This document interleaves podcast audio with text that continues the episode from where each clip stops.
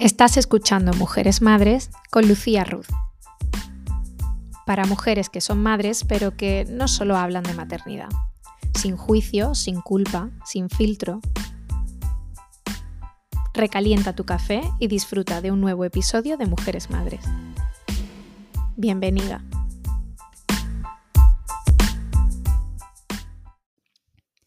Bienvenida a un nuevo episodio de Mujeres Madres. La verdad es que hoy no sé muy bien ni cómo empezar, así que voy a empezar con la verdad. En el episodio de hoy vais a poder escuchar una entrevista que, le he hecho a Mónica Rosón. Ahora os cuento quién es Mónica. Lo que pasa es que cosas del directo, eh, la entrevista era en formato vídeo, pero una de las cámaras se quedó sin memoria y la otra se quedó sin batería. Cada una se cortó en un momento diferente de, la entrevista y lo único que, que sí que pudimos grabar de manera completa fue el audio. Así que bueno, por intentar salvarlo, porque me parece parece una muy buena entrevista y me encantaría que conocierais más de Mónica. Em, pues he decidido salvarlo así, ¿no? Y poner este episodio con la entrevista completa en, formato audio. Y luego tenéis otro episodio eh, subido que es el vídeo, pues un poco resumen de, la entrevista, ¿no? Por poder eh, salvar lo que ya habíamos grabado y también porque al final siempre esta parte visual, ¿no? Y de ponerle cara a las personas y tal, yo creo que es muy potente, así que no quería desaprovechar lo que sí que pudimos grabar en formato vídeo, pero la entrevista completa vais a poder escucharla aquí en formato audio.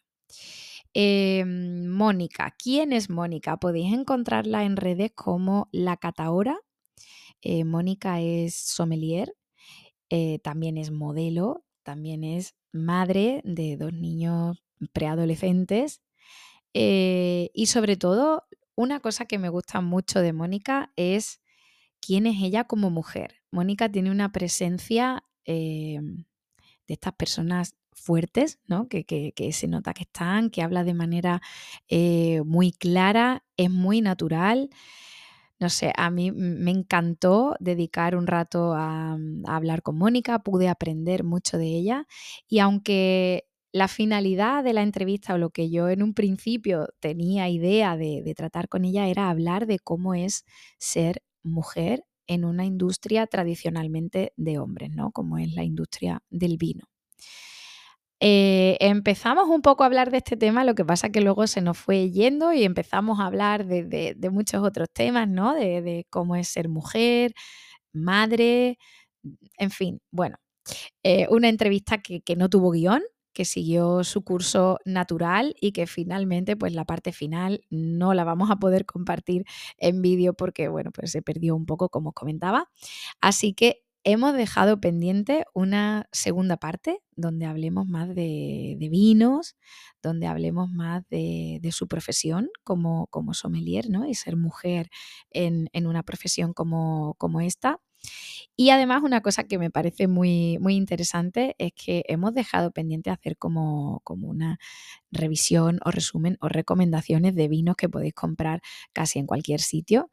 Y, mm, y nada más, espero que, que disfrutéis muchísimo de de la entrevista, del episodio de hoy y os animo a que la busquéis en redes, a que la sigáis y también a que nos dejéis feedback, ya sea aquí eh, comentando en Spotify o directamente en redes sociales.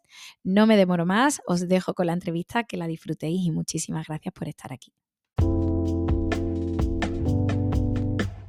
Bueno, Mónica, bienvenida. Me hace un montón de ilusión eh, tenerte aquí hoy, por fin, porque de verdad llevo eh, un tiempo contigo en el radar a ver cómo, cómo podíamos hacerlo para montar pues todo la parafernalia de vídeo y tal, porque al final entrevistarte la temporada pasada, en la que yo también era más pequeñita y tampoco había el formato vídeo, a mí una cosa que tú haces que me gusta mucho, que, es todo el mundo del vino, ¿no? que me apasiona no solo por el tema del vino, sino porque eres la única mujer que yo he encontrado en redes que me hable de vino y me llegue.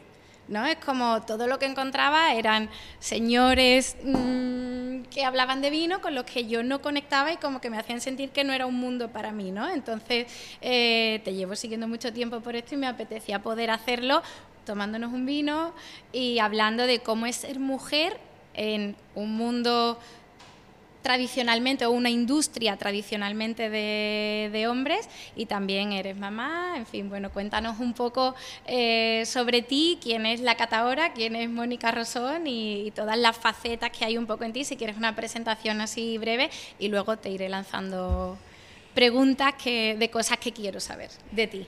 Bueno, Lucía, las gracias te las doy yo a ti también porque la verdad es que me hace mucha ilusión. Eh, aparte de, eso, de agradecerte, acompañarte en este capítulo, em, el agradecerte que me sigas y agradecerte las palabras ¿no? que me has dicho, porque al fin y al cabo es la intención de, la catadora, ¿no? el que llegue y entonces si tú me dices que te llega, pues ya eso es lo mejor que me puedes decir. pues no, es un cumplido, es de verdad. O sea, ya te digo, te, te, sigo desde mi cuenta personal antes de que Mujeres Madres existiera. Por eso, porque a mí es verdad que el vino, de hecho el podcast, mi idea inicial era primero probar un vino, hablar un poco del vino, poder recomendarlo con la idea de me voy a tomar el vino mientras hablo y quiero que tú te tomes un vino mientras escuchas, ¿no? Era como la idea, pero luego dije, bueno, vale, yo qué sé de vino, ¿no? Yo qué voy a hablar. He comprado este vino en Mercadona. No.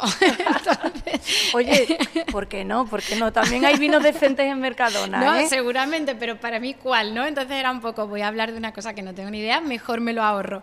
Pero esto que vamos a hacer era mi idea inicial porque de verdad es una cosa que me gusta mucho y hace unos días puse un post que decía, em, me da igual que, tus niños no nos dejen hablar, me da igual que tu casa esté llena de juguetes, dime si llevo vino, que voy para allá, ¿no? Es como entre amigas madres ese momento de vino y de hablar de joder, todo lo que es mm, ser mujer y madre, ¿no? Ahora.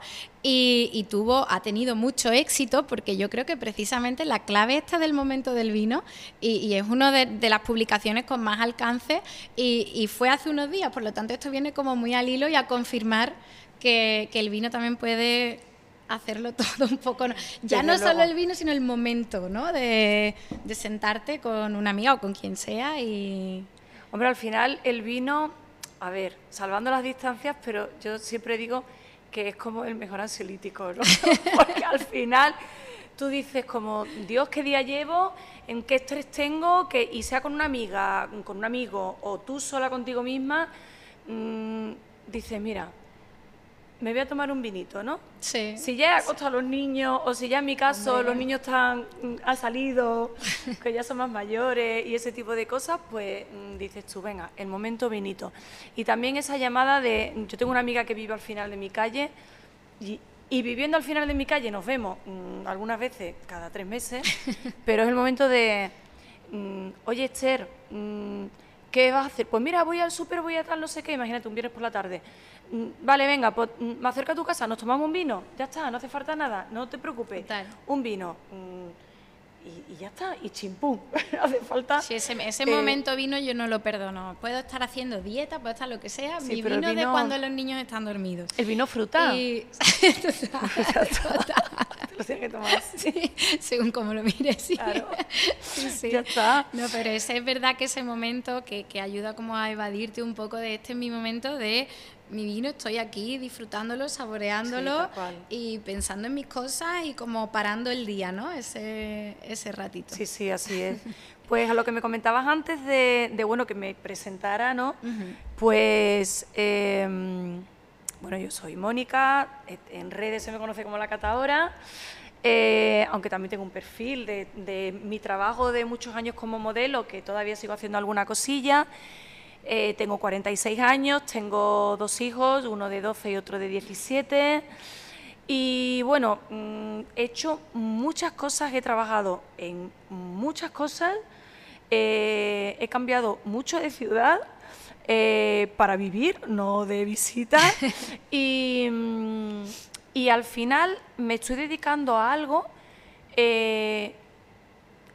a lo que yo haciendo memoria me he dado cuenta que no es que fuera mi pasión ya de adulta, de siempre me ha gustado el vino, la gastronomía, no, sino es que desde niña yo ahora tengo muy pocos recuerdos de pequeña, pero analizando recuerdos que tengo, te digo que el 90% están asociados a, a la gastronomía, a los aromas, a los olores de las cosas. a- y entonces estoy flipando conmigo cuando, cuando cojo el coche para ir a algún sitio, he cogido la costumbre de ponerme la grabadora. Entonces me pongo la grabadora e intento recordar cosas de cuando era pequeña, sean buenas o sean malas. Vale. Entonces me pongo, ya te digo, porque tengo muy pocos recuerdos y entonces yo misma estoy haciendo un ejercicio de, a ver, el día que cuando yo fui a comer con mis tíos a tal sitio, en tal pueblo, eh, y siempre me acordaré del pollo en salsa que me pusieron. Pero es que mi tío pidió un cava que era Brut Natur, porque mi tío decía que el que más le gustaba era Brut Natur. Pero te estoy hablando de un recuerdo que tengo con 10 u 11 años. Fíjate, O que has 12 has años. basado tus recuerdos en base a la gastronomía, Y entonces ¿no? yo misma me pongo a recordar esas cosas y digo, jolín, es que ese recuerdo que tengo mm, mm, de esa época está asociado a eso. Claro. Y luego son ¿Recuerdas to- sabores y olores? Sí, sí, sí, es que es una pasada. Entonces al final es algo que estaba ahí, pero que yo he tardado mucho tiempo en, en- en descubrir que era lo que yo eh, me tenía que dedicar, Claro. ¿no? En cuerpo y alma.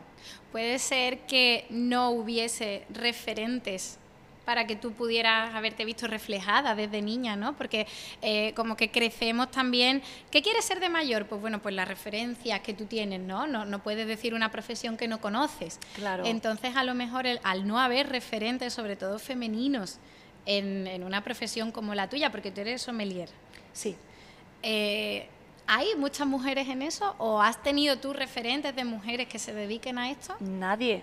O sea, nadie. Si a lo mejor yo hubiera, me hubiera criado en el seno de una familia eh, que a lo mejor hubieran sido apasionadas de la gastronomía Ya. o del vino, o hubieran tenido, yo qué sé, un negocio de hostelería, hubieran tenido algún tipo de contacto con el mundo de- de- de- del vino y de la gastronomía, pues a lo mejor yo hubiera encontrado mi pasión antes. Claro, sí, sí, sí. Hubieras O sea, estado más expuesta así también. Claro. eso. Pero fíjate el otro día viendo el documental de la vida de Botero con mi hijo el mayor y Botero decía una frase así que era como que que lo mejor que te puede pasar la vida en la vida es descubrir tu pasión a una edad temprana. Bueno. Y miré a mi hijo Pablo y le dije, suerte, claro. Pablo, es que es lo mejor que te puede pasar que tú desde muy joven tengas claro qué te apasiona de verdad y a qué te quieres dedicar. Y entonces ir mm, a, muerte, a por eso. Mm. Es una suerte. Yo, mi marido es bombero y antes de dedicarme a esto, que es mi pasión y es lo que me gusta, pero antes trabajaba en el mundo corporativo y los domingos que me enfadaba con él porque yo era, joder, mañana, lunes a trabajar y me decía, pero no puedes vivir así, hombre, que trabajáis, que trabajáis. Yo decía, pero tú no lo entiendes porque tú, desde que tienes seis años, quieres ser bombero. Y tú vas de guardia y vas como un niño chico a trabajar lo que te gusta y vas emocionado y vas motivado. Pero yo no. Entonces, cuando ves a alguien en su pasión, es como que su trabajo es disfrute, ¿no? Y, Claro. y poder dedicar tiempo a eso. Y bueno, no todo el mundo tiene la suerte de que su pasión sea su trabajo, ¿no? Pero alimentar tu alma y alimentarte tú de tu pasión, ya sea como laboral o como hobby, es un lujo que no todo el mundo tiene. No, no. Y luego es verdad que eso, que aunque tú tengas clara cuál es tu, tu vocación o tu pasión, no siempre tienes las posibilidades ni las herramientas para, Totalmente. para poder hacerlo, ¿no? Mm. Mm, A lo mejor tu pasión es, es ser, yo qué sé, actor. Es lo que mejor se te da del mundo. Pero, pero Sí, no te cogen no en los castings y tienes que comer, ¿no? Sí, sí, entonces, sí. Al pues final no tener los recursos también para trabajarte eso, ¿no? Claro, O, o la red de apoyo para trabajarte eso, porque tú que has descubierto tu pasión, seguramente vayas a ayudar a tu hijo a que busque su pasión y le vas a dar todas las herramientas que estén en ti para que lo luche y, lo haga. Pero no todo el mundo tiene esos padres o no o esa facilidad de que también te faciliten el buscar tu pasión, Claro. dedicarte a tu pasión, no porque sean peores padres, sino porque hay gente que simplemente no lo ve o que tiene la- el pensamiento de hay que trabajar, esto es lo que hay, déjate de tonterías de ser actor, que lo que tienes que ser es X, ¿no? Hombre, tú ten en cuenta que, a ver, yo soy ya de una generación que mis padres tienen 80 años. Wow. Mi padre tiene 83 y mi madre tiene ya 75. Em, personas mm, trabajadoras, eh, mi madre ama de casa, em, en un contexto social muy normal, Claro. de gente obrera. Em, de, de gente obrera por un lado, pero también en un rol tradicional que ahora no es el que es, ¿no? Exacto. Porque tu madre ama de casa y me imagino que tu padre era el que trabajaba fuera de casa Claro. ella os criaba. Y tú no has hecho ese rol, ¿no? no he en tu hecho- familia. es que- y luego, yo, o sea, em, yo siempre digo que, que mi generación, las mujeres de mi generación, nosotras somos la generación bisagra. Yo lo digo mucho también porque es que es verdad. es- es Porque el- somos, somos ahora mismo las que estamos rompiendo con un montón de estereotipos, Hmm.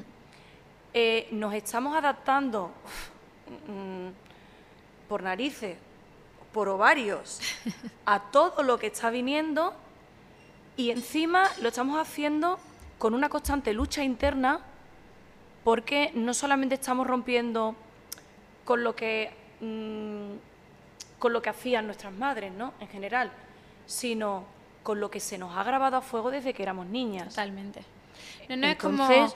Yo a veces digo, eh, hemos ido criadas en casas con roles de género tradicionales y con un modelo tradicional, pero luego en la calle ya se movía y se hablaba de feminismo, de igualdad, Claro. ¿no? Entonces hemos crecido con eso y ahora llega la hora de formar una familia, tú formas una familia, ¿con cuáles de los dos valores? ¿Con los que has visto en tu casa y con los que te has criado Es que o con los que te han ¿eh? contado? Claro, la culpa está en ambas decisiones, da igual lo que hagas. Si te va, o sea, si replicas el modelo tradicional, te estás quedando atrás socialmente porque no te estás desarrollando y no estás aprovechando todas las herramientas que se le ha dado a las mujeres, ¿no? Pero si te si sales a la calle y sales del rol tradicional de la casa, eres una mala madre porque no cocinas casero, no estás en tu casa para llevar, traer a los niños, ¿no? Es como ¿dónde Hombre, está el equilibrio? Es que es Mm, tremendo. Y luego hay un problema mm, que, que yo creo que se puede, se puede extender a absolutamente todo lo que haga cualquier persona, que es, primero, que todo el mundo opina de todo, ¿vale? Que todo el mundo juzga. Em, que todo el mundo se piensa que tiene una opinión, eh, que es la opinión Correcta y ya está, que eso es así. La ¿no? verdad, ¿no? Ya son poseedores de la verdad más absoluta. Y, y que luego em, todo se cuestiona. El tema es ese, que al final, ahora estamos en un momento, hemos, hemos pasado, yo creo que ahora hay como una especie de, de regresión a, a- a- no solamente a los cánones eh, mm, de pareja, a los cánones familiares y todo del pasado, eh, sino en muchos aspectos, ¿no? Se está volviendo a la artesanía, se está volviendo a gente que se vuelva a vivir a los pueblos, todo este tipo de cosas. Se está volviendo, hombre, un porcentaje pequeño, pero hay ahí como, como una moda Sí. de volver a lo Una antiguo, tendencia, ¿no? sí. Y en esa tendencia de volver a lo antiguo, habrás visto muchos perfiles en Instagram y en Estados Unidos hay un montón de, de madres de familia que su perfil con mm, 700.000 seguidores es me levanto por la mañana, hago un pastel, preparo el pan, Las eh, veo porque me parece tan idílico que le es doy de comer a las ovejas porque life, estoy en una total. granja y entonces todo como dices tú qué guay a mí que me encanta el campo me encantaría tener tres ovejas y, y, y las ordeño y hago el queso y todo pero espérate perdona no sé si tienen mm, siete obreros en la granja echándote un cable o si lo haces tú todo sola guapa pero tela Totalmente. la cuestión es que si tú has decidido vivir así haz lo que te dé la gana. Si tú has decidido tener hijos y seguir con tu ritmo laboral, haz lo que te dé la gana. Si has decidido no tener hijos, haz lo que te dé la gana. Pero es verdad que, que sobre todo en mi generación, porque eso lo veo yo ya un poco más, como que ahora sí que ya es como que se defiende un poco más la, la oye, que yo he decidido esto. Ya está, voy a hacer lo que yo Sí. quiera porque lo he decidido. Mm, la gente de mi edad, que ahora- los que- las que tenemos ahora 40, 40 y algo, eh, 50, ¿no? 50 y pocos, em, sí que ha sido como una dictadura de, no perdona, tú te vas a quedar en tu casa cuidando de los niños, No, no, no. Tú tienes que estudiar una carrera, tienes que trabajar en la calle y tienes que tal. Tienes que aprovechar los derechos que las mujeres hemos adquirido. Si no lo haces, estás Exacto. faltando la lucha. A- a- claro, a la lucha de todas. Claro. Y luego también entra en juego la personalidad de cada una. Mm, yo he tenido, eh, jolín, me casé con una persona con la que podía tener una vida muy acomodada, pero yo nunca he dejado de trabajar. He trabajado como maquilladora muchos años porque yo eh, Ah, ahora lo entiendo todo. estudié... yo he hecho de todo, mira, al pero al final, fíjate tú, lo de encontrar la pasión a edad temprana, pero todo tiene un porqué. Esa- yo también lo creo. Y entonces... Todo sirve para algo. Yo ahora digo, mira, los años en la moda me han venido bien, porque yo mm, me enfrento al público y no tengo ningún problema. He trabajado en la tele de azafata, eh, yo no tengo problema con las cámaras. Eh, he, he colaborado en radio, he, co- he colaborado en, en- en televisiones. Luego eh, he sido maquilladora, pues claro, pues me maquillo Claro, no, no, decentemente. todo- todo ha ido sumando. y entonces luego, al final, tú dices, bueno, pues a mí todo esto me ha servido para em, poder enfrentarme a una cámara, poder grabar eh, con naturalidad, pero al final tú dices, yo con 25 años no era así. 20 años después es cuando yo ahora digo, oye, pues a lo mejor si hace 25 años hubiera decidido ponerme a comunicar, hombre, también hubiera ido aprendiendo, ¿no? Sí, pero, Pero no tenía el terreno no- ganado que tengo ahora. Exactamente, exactamente. ¿No? Yo creo que también eh, las mujeres, bueno, las personas, ¿no? En general, pero eh, la madurez siempre y la, la experiencia siempre es un grado que en los hombres se ha valorado mucho y en las mujeres no. Porque una mujer con experiencia es una mujer peligrosa, porque es una mujer sabia, ¿no? Entonces siempre se nos machaca mucho con eh, envejecer. Entonces es como Se una nos mujer- machaca con todo, Lucía. con todo, pero en relación a la experiencia, ¿vale? Es como que para nosotras madurar es malo, porque siempre un hombre madurito, interesante, pero una mujer madura es una mujer vieja. Entonces es como todo va enfocado a que no envejezca, a que no, ¿sabes? Como mantente joven, échate cremas, hazte esto, hazte lo otro, ¿no? Porque así resta un poco de valor a la madurez que viene con experiencia y con empoderamiento de una mujer que al final una mujer con 20 años le queda mucho todavía, no, no está en la flor, no es va, la cúspide nada, de una mujer. ¿no? Por, por experiencias, también una mujer que vive una maternidad es una experiencia transformadora por completo, ¿no? Que es como quien eres antes no se va a parecer en nada a quien eres después. Tienes unas herramientas nuevas, mm, una manera de querer diferente, ¿no? Es como que cambian muchas cosas. La maternidad te hace enfrentarte a, a- a muchísimas cosas y a la mayoría mm, que están dentro de ti. Sí. Yo que siempre fui una persona muy independiente, con muy, con muy poco apego, eh, de todo, ¿eh? de la familia, de... Yo vivía en Utrera, en un pueblo de aquí de Sevilla. eh, con 20 años decidí independizarme. Em, yo había sufrido un bullying brutal en el instituto durante varios años. Yo no tenía, no tenía amigas, no tenía nada. Entonces, em, yo con 20 años decido venirme a vivir aquí a Sevilla. Yo estaba acostumbrada a vivir sola, a, a- a entrar, a salir, eh, en fin, mm, a no tener a nadie dependiendo de mí. Y yo empiezo una relación con, con- con mi marido, que él ya tenía dos hijas pequeñas, Ah, wow. de 3 y de 5 años, ¿Cuántos años tenías tú? 25. ¿Cómo llevabas eso? Pues las cosas de la pequeñas. juventud, que como tú estás enamorada, pues tú dices, no pasa nada, yo me encargo. ¿No? Ahora tú dices, en otra me iban a pillar a mí, ¿no? Y lo digo, vamos, o sea, porque es que es así, es así. Y entonces mm, decido, decidimos que vamos a buscar a un niño antes de que sus hijas sean más mayores. Y yo de repente me encuentro con 29 años, con un bebé y, y- y con dos niñas que las tengo en vacaciones, en- ¿sabes? Todo ese tipo de cosas. una. Y a mí me costó, ay, lo que me costó y fue un niño buscado. De, mujer independiente a madre de familia numerosa.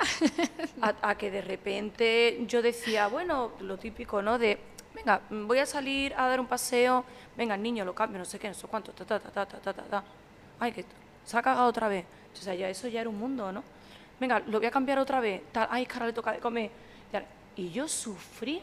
A mí me costó muchísimo, muchísimo asimilar a nivel psicológico el cambio de vida que yo tuve. Claro. También es verdad que yo eh, eh, tengo a mi hijo y me voy a vivir a Santander. O sea, eh, por el trabajo de mi marido, nos mudamos a Santander estando embarazada de cinco meses y me encuentro en Santander con un bebé recién nacido que no tengo a nadie de, familia, a nadie. Y yo de esa España negra de no perdona, mi niño lo crió yo, o sea, yo no. Ya. ¿Sabes? ¿Y con, crianza compartida o por su trabajo él no podía estar? No, la crianza no ha sido compartida eh, prácticamente nunca. La crianza ha sido eh, para mí. Yo siempre digo una cosa que lo mismo se me echan encima, pero yo creo que mi madre me dijo una vez, los niños son de las madres. Y yo le decía, mamá, eso era en tu época, hombre, ya no, ya no es así es así. o sea, Hombre. Eh, yo esto de, a mí muchas veces también cuando, cuando a lo mejor hablo de hay que ver, porque es que llevar todo esto, y me dicen, bueno, ¿y qué pasa? ¿Que tu marido no? Sí, que mi marido está, pero que la crianza, principalmente la carga mental, quien sabe cuántas veces han comido pescado, que el zapato le queda pequeño, que te da, soy yo. Y a mí, cuando me dicen, eh, no, no, no, no, yo, mi marido y yo, totalmente 50%, digo, quiero conocerlo. O sea, quiero saber eso. Mm. ¿Cómo es posible? Y no porque me pretenda echar encima de los hombres, ¿eh? No, no, no, no. Sino porque Pero hay una realidad que es la hay que Hay una realidad que mm, no me puedo repetir más con esto porque es que creo que lo he dicho ya varias veces, no sé si en el podcast o en entrevistas o lo que sea, pero el 85% de las reducciones de jornada y excedencias por cuidado del menor en España en 2022 las solicitaron mujeres. Por lo tanto, lo que yo estoy diciendo no puedo estar tan loca.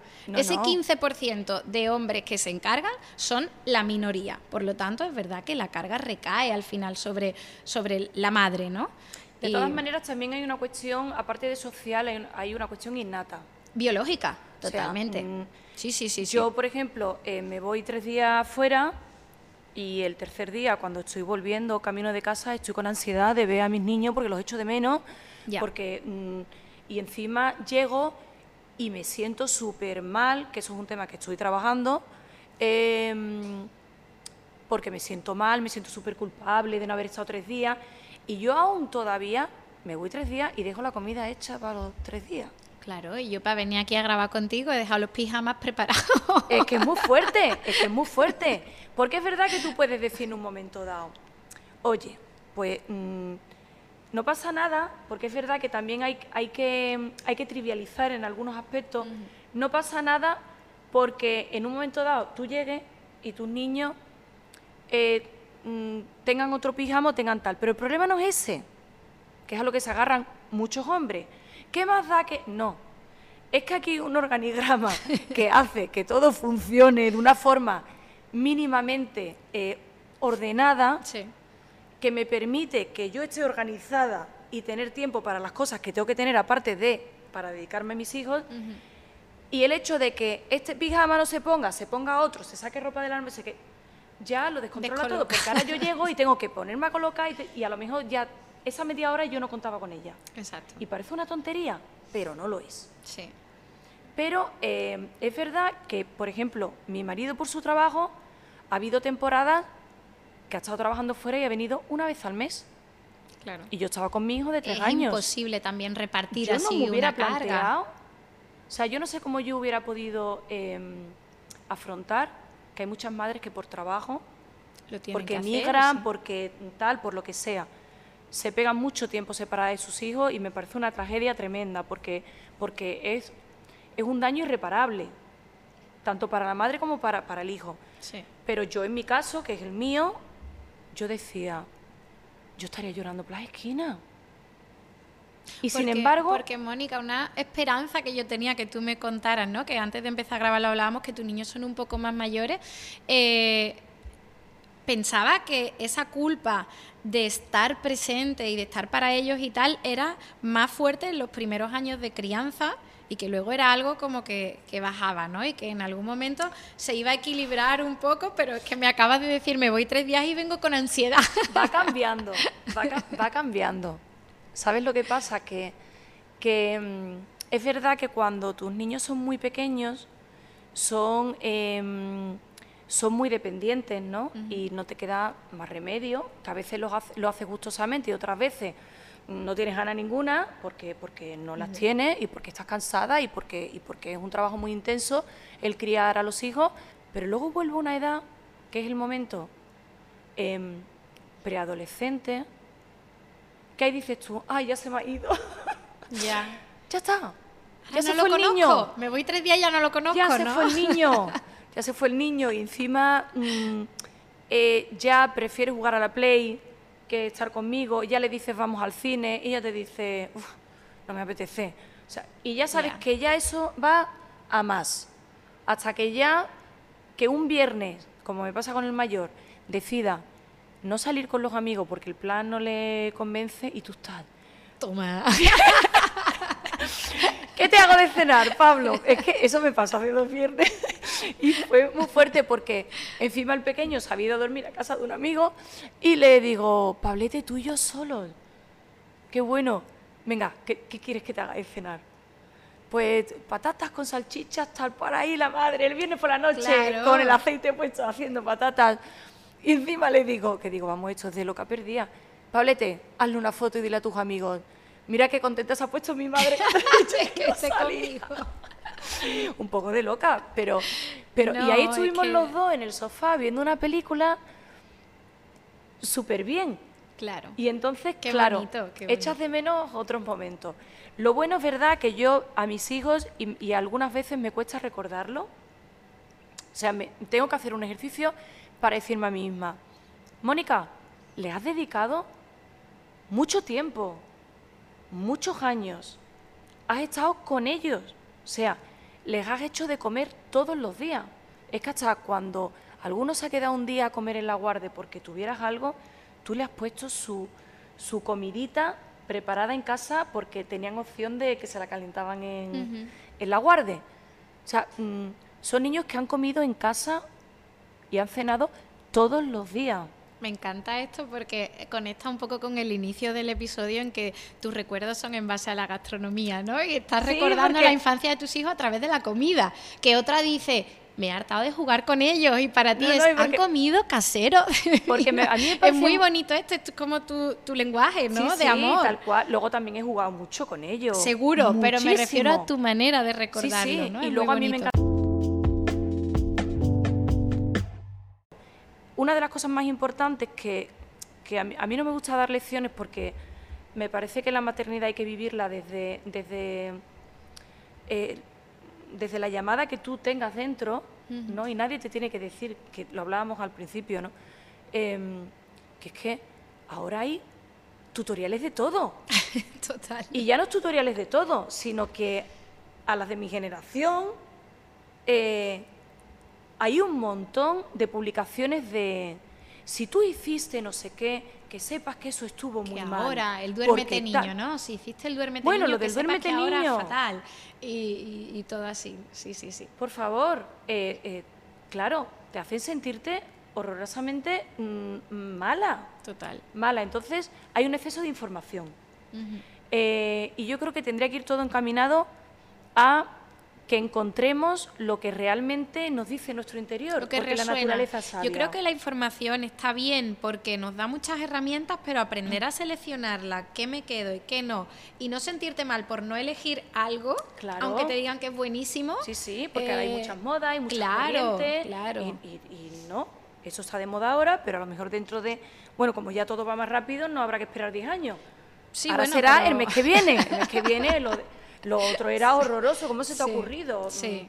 mm, Darle a tu niño el trozo de, de brócoli. El instinto es lo que a mí me parece que tiene más sentido común y de lo que nos tenemos que guiar cada mujer con lo suyo. Claro. Porque no es lo mismo el tuyo que el mío, ¿no? Y Total, es que tú tienes dos hijos igual que yo, ¿se parecen en algo? en nada, en nada, son la noche y el día. Lo que le vale a una no le vale a la otra, seguro.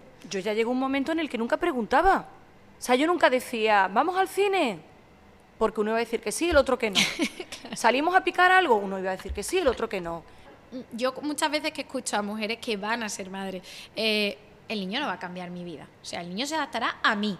Digo, vale, está muy bien que Al final, hay que adaptarse el uno al otro. Exactamente.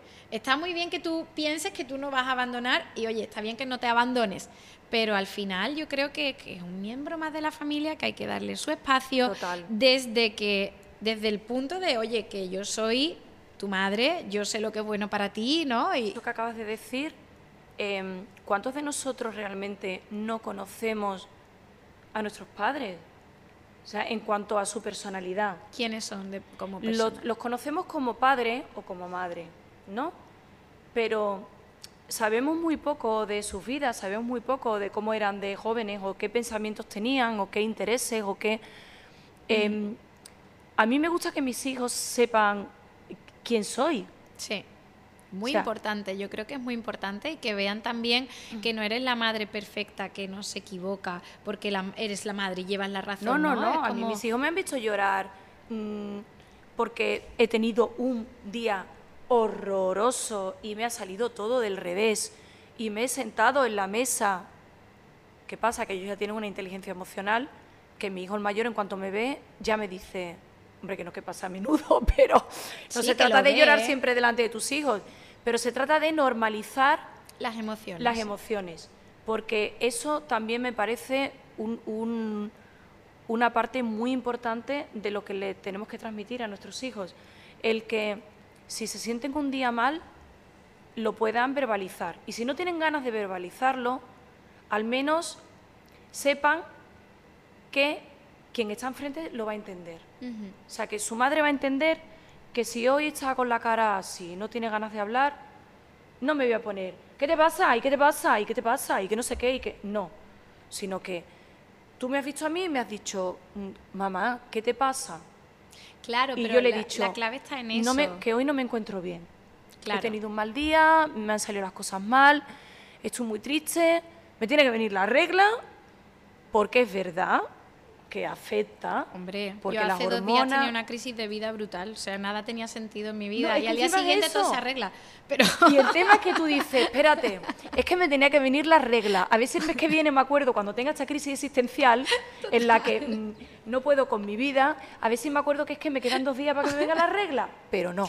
sí, se te vuelve a a olvidar y el mes siguiente parece que tu vida vuelve a entrar en crisis total y absoluta y todo va mal. Y una pena y lloras sí. por todo. ¿Tú te crees que yo puedo llevar dos días con el nudo en la garganta cada vez que veo a la princesa Leonor jurar bandera? es que me tiene que venir la regla, te lo juro. Entonces, es una cosa como que digo, me tienen que venir las reglas porque esto tan emocionante Esto no no es. ¿Sabes? Entonces, esto da igual, claro, pues mi hijo ya me ve.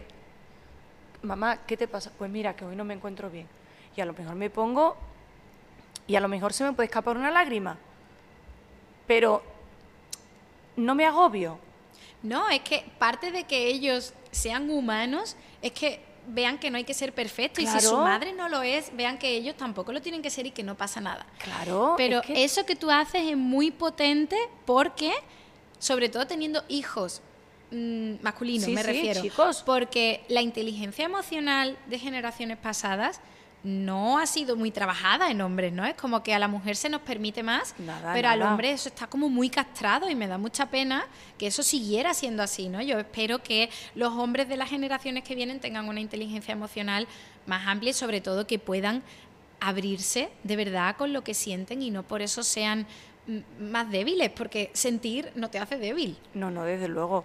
La- a ver, las madres de niños tenemos una, una responsabilidad muy grande porque eh, los tenemos que enseñar a, pues, vivir su, parte emocional con naturalidad, los tenemos que enseñar y los enseñamos a que respeten, los enseñamos y los tenemos que enseñar a que se hagan respetar.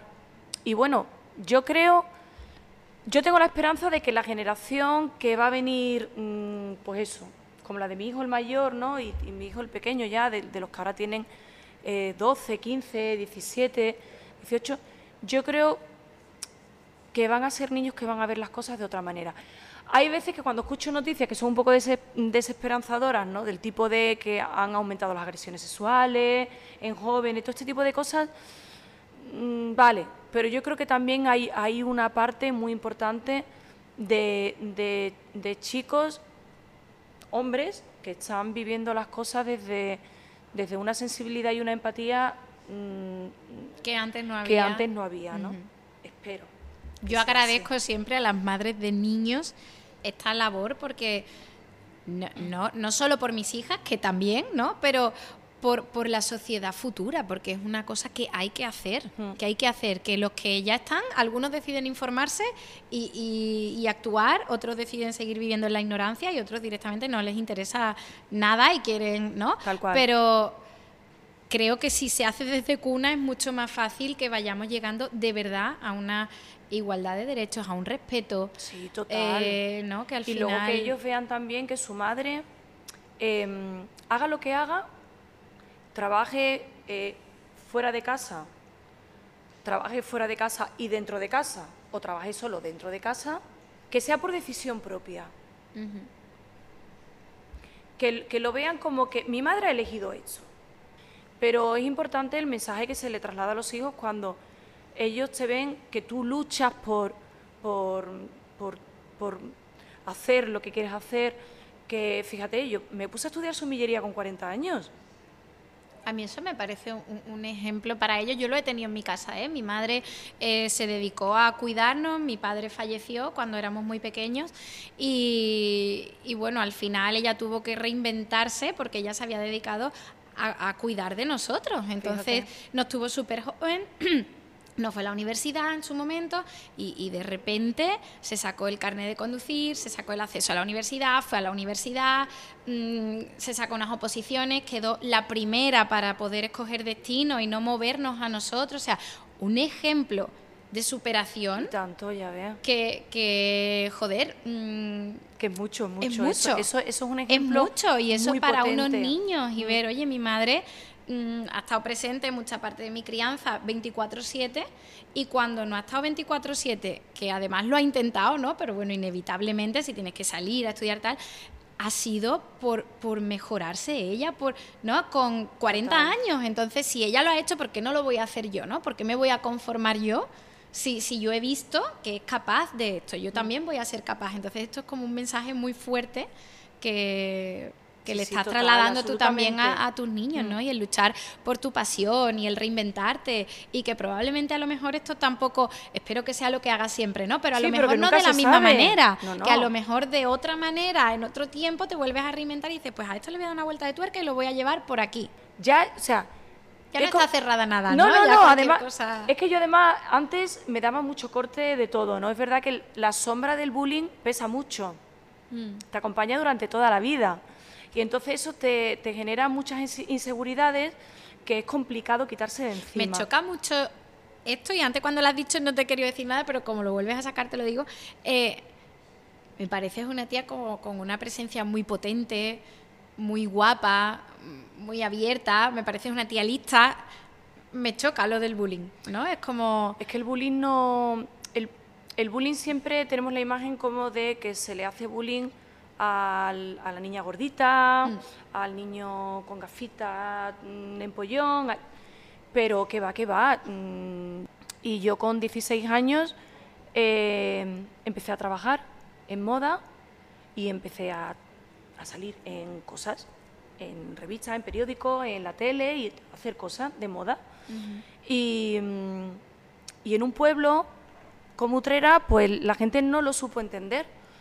Y entonces eh, fue muy complicado porque, porque fue un bullying muy brutal, muy brutal, que eso da para otro episodio.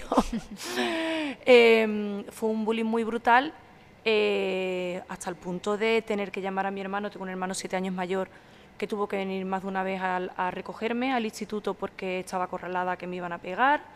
Em, de, de romperme todo el material, de estar sola en los recreos, de, de- y eso fue durante dos años enteros. Wow. Yo no tenía amigas para salir los fines de semana. eh, mm, o sea, fue muy duro, fue muy duro, muy duro. Y yo siempre digo que la suerte que tuve es que en ese momento no había ni redes sociales ni teléfono. Porque yo no sé si yo hubiera sido de estos chicos que se tiran a la vía del tren, ¿eh? Porque te digo que el nivel bueno, yo tenía una moto y salía y, y me habían pinchado las ruedas, me habían arrancado los retrovisores. eh, O sea, te puedo contar cosas eh, mil, mil. Se me ponen mil. los pelos de punta En porque- una edad, en una edad en la que tú estás creciendo como persona. Exacto, por el momento Sí. sobre todo, ¿no? De indefensión Sí. también, en el que estás creando tu identidad y aprendiendo a moverte en el mundo. Total, total. Y entonces eso te marca para toda la vida. Luego yo he escuchado muchos testimonios de personas que han sufrido bullying y te marca mucho en cuanto a, a eso, ¿no? A la, mm, a la inseguridad, al, al- al tema de las relaciones con los demás, eh, a la hora de hacer amigos, al... Pero bueno, son cosas que, que con el tiempo tú vas mm, madurando, vas tratando y, y vas asimilando. Siempre está la sombra. La sombra del bullying es muy alargada. Te va a acompañar toda la vida. Pero fíjate, el otro día me contaba mi hijo el mayor que mm, habían salido por la noche y a una amiga de su pandilla le hacen bullying en el instituto. Y se encontraron en la calle, estando de marcha, al grupo que le hace bullying. Y empezaron a insultarla por la calle. Yo imagínate la situación, ellos en la cocina preparando la cena y mi hijo que empieza a contar, pues fíjate, ayer, tal, no sé qué. Y venían detrás, venga, tal, y ella ya me había contado lo que le pasaba. Y me giré y me fui para ellos, que eran cinco, y me dijo mi hijo lo que les dijo, ¿no? ¿Qué pasa? Tal. mm, Me dijo una serie de cosas. Dice que se quedaron todos. Yo en ese momento sabes lo que estaba pensando como madre, ¿no? Por Dios, no te metas porque mm, ahora cualquiera te saca un cuchillo, cualquiera te Ya. pega un puñetazo, te da un mal golpe, te... Tú imagínate, yo estaba preparando la cena y yo estaba, ay madre mía, ay madre mía.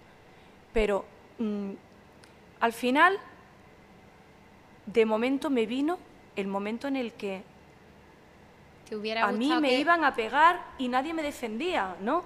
que tu hijo hubiera estado para ti, ¿no? En- Y no en ese momento, hijo, pero- total, y en ese momento dijo, y nada, dice, mamá, se quedaron todos callados, cagados, porque son unos cobardes. Y, y les dije, que no me entere, que no me entere, que, que le decís nada más, porque la próxima vez no vengo yo solo, venimos todos, ¿vale?